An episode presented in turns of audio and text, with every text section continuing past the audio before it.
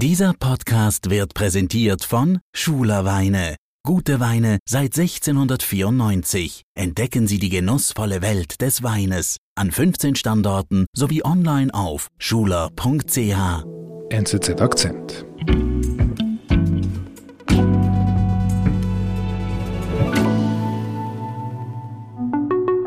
Mr. Chairman, at 6:01 p.m. on January 6th, after he spent hours watching a violent mob besiege, attack and invade our capital.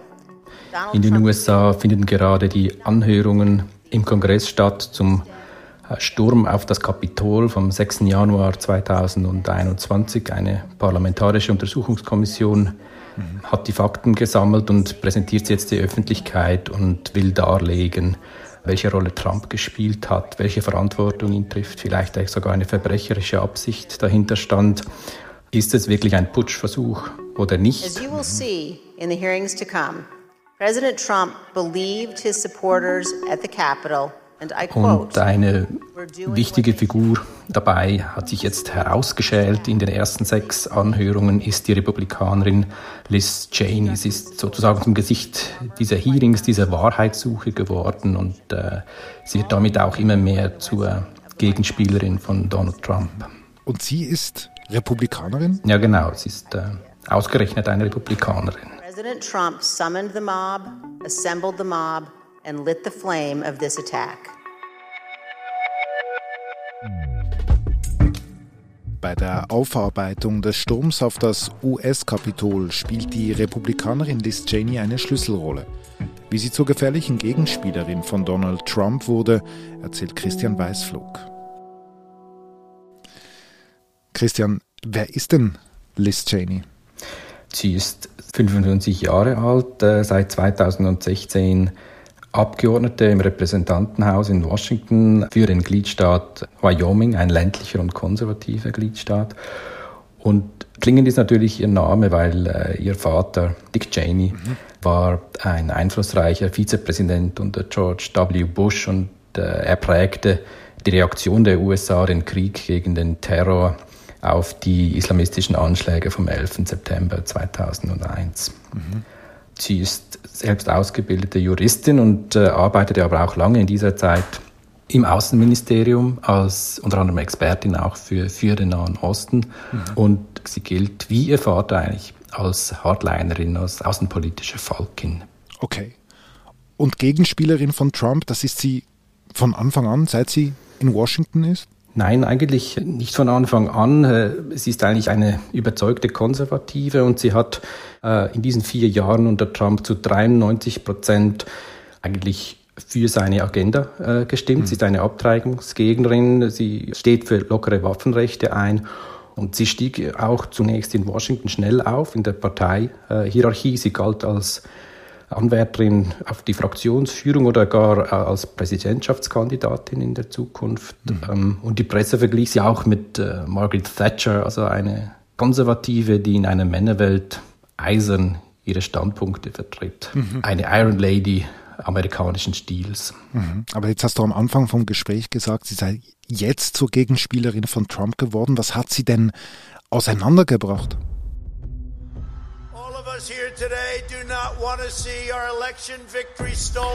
Ja, auseinandergebracht äh, hat sie wirklich dieser 6. Januar 2021, als ein wütender Mob von Trump-Anhängern, angestiftet von Trump selbst, das Kapitol äh, stürmte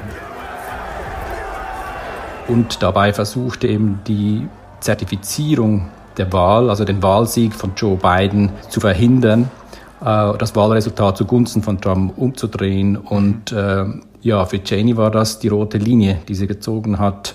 Wenige Tage äh, danach kam es zu einem Impeachment-Prozess im Kongress gegen Trump und diesmal hat Cheney als eine von wenigen Republikanern, also sie war einer von zehn republikanischen Abgeordneten, die für die Amtsenthebung von Trump äh, gestimmt hatten. Für sie war klar, ihre Loyalität gilt der amerikanischen Verfassung und nicht Donald Trump.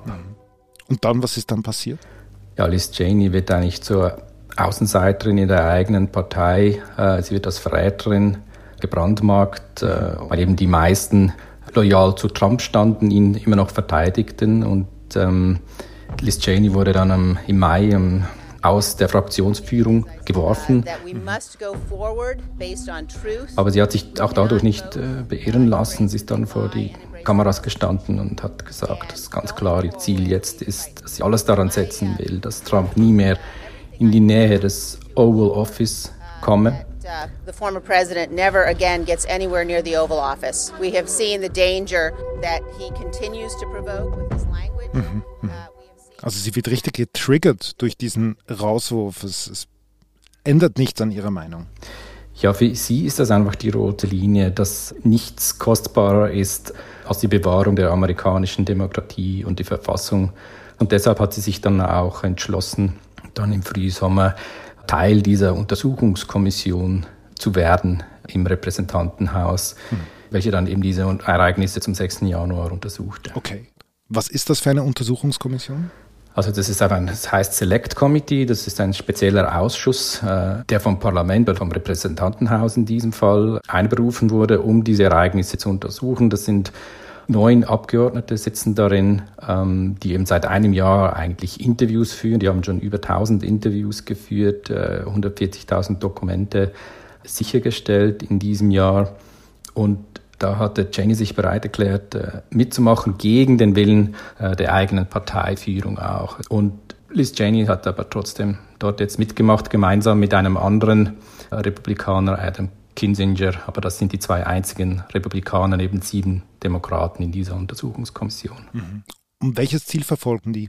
in dieser Kommission? Gut, das Ziel ist es einfach, diese Ereignisse aufzuarbeiten. Und primär wäre es natürlich ideal gewesen, wenn ebenso viele Republikaner wie Demokraten in dieser Untersuchungskommission sitzen würde, damit man sich am Ende dann auf eine Wahrheit einigen kann und zu einem Konsens der Geschichtsschreibung kommt. Und dann in zweiter Linie natürlich geht es auch darum, äh, auch das Justizministerium davon zu überzeugen, äh, dass Donald Trump wirklich ein Verbrechen begangen hat und dass man auch ein Strafverfahren gegen ihn anstreben sollte.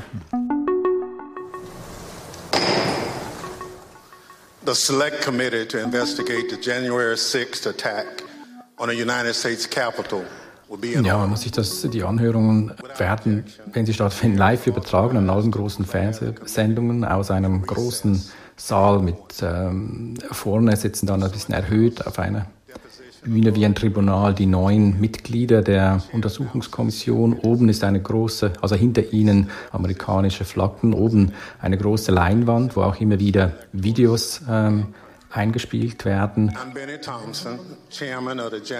Äh, in der Mitte der Vorsitzende Benny Thompson und daneben gleich Liz Cheney und meistens wird die Sitzung durch Benny Thompson eröffnet, aber Liz Cheney hat meistens fast immer noch das letzte Wort oder sie kriegt von Benny Thompson immer wieder mal die Möglichkeit, die Dinge zusammenzufassen und auf den Punkt zu bringen. Eben, und Liz Cheney, wie du uns das vorher schon gezeigt hast, die ist ja nicht nur pro forma mit dabei, sondern die macht da tief überzeugt mit bei diesen Hearings. Ja, ich denke, für sie ist es eine Herzensangelegenheit. Ähm, man hat das Gefühl, sie ist auch felsenfest davon überzeugt, auf der richtigen Seite der Geschichte zu stehen.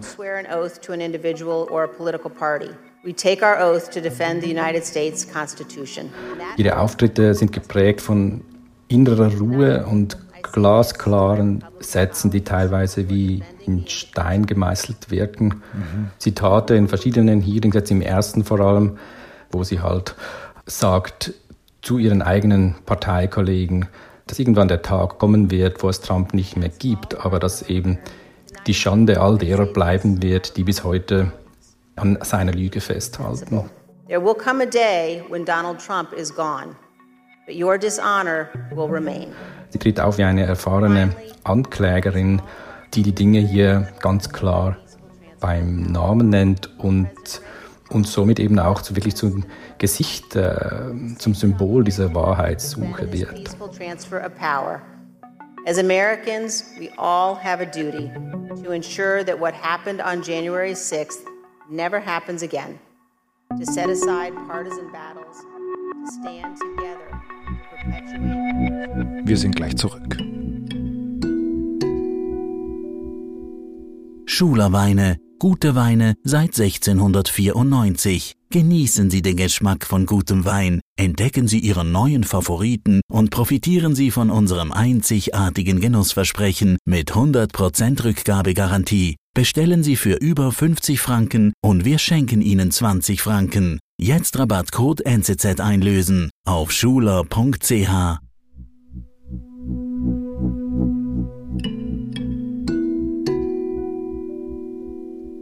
Okay.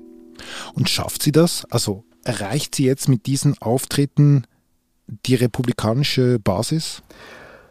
Äh, gemäß Umfragen äh, nur beschränkt. Also Umfragen zeigen ganz klar, dass vor allem Demokraten, also mehrheitlich Demokraten, diese Hearings verfolgen. Und Umfragen zeigen, äh, dass die Hearings einen Effekt haben, aber nur einen beschränkten. Also zum Beispiel vor den Hearings gab es eine Umfrage, die gezeigt hat, dass 52 Prozent der Amerikaner überzeugt sind, dass Trump äh, ein Verbrechen begangen hat am 6. Januar.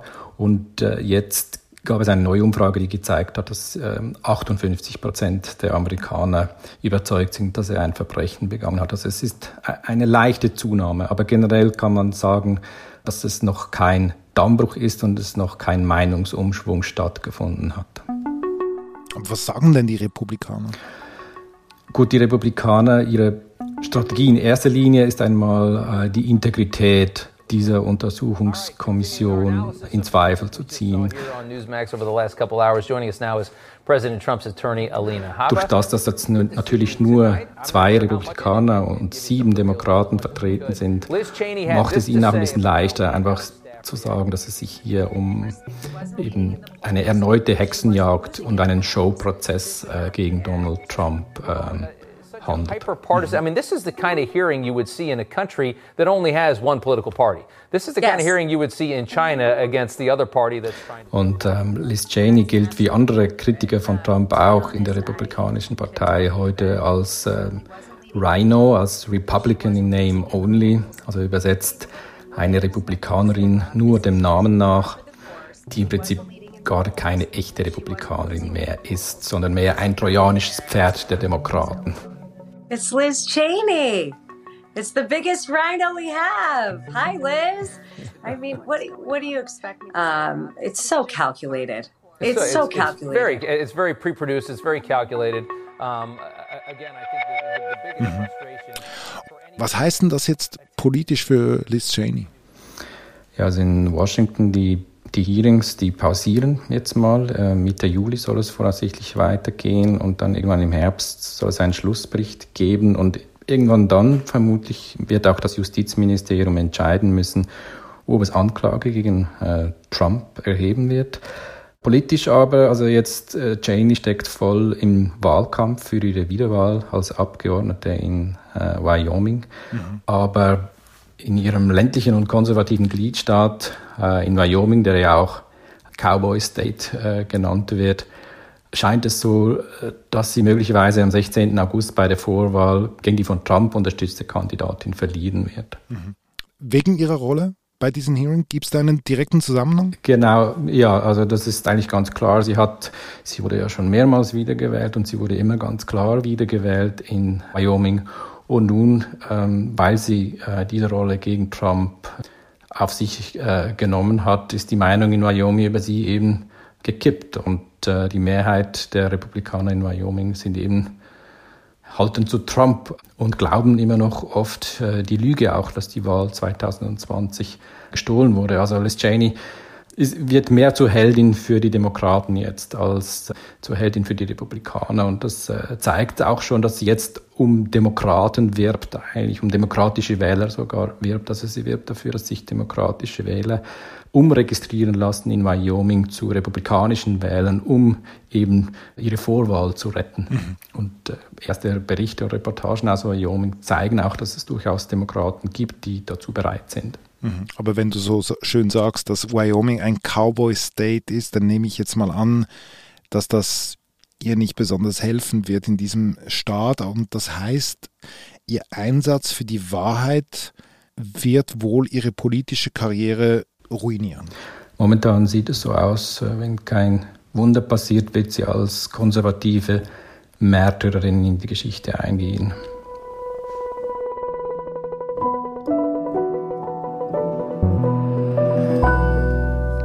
Lieber Christian, vielen Dank. Danke dir auch. Das war unser Akzent. Produzentin dieser Folge ist Marlen Oehler. Ich bin David Vogel. Bis bald.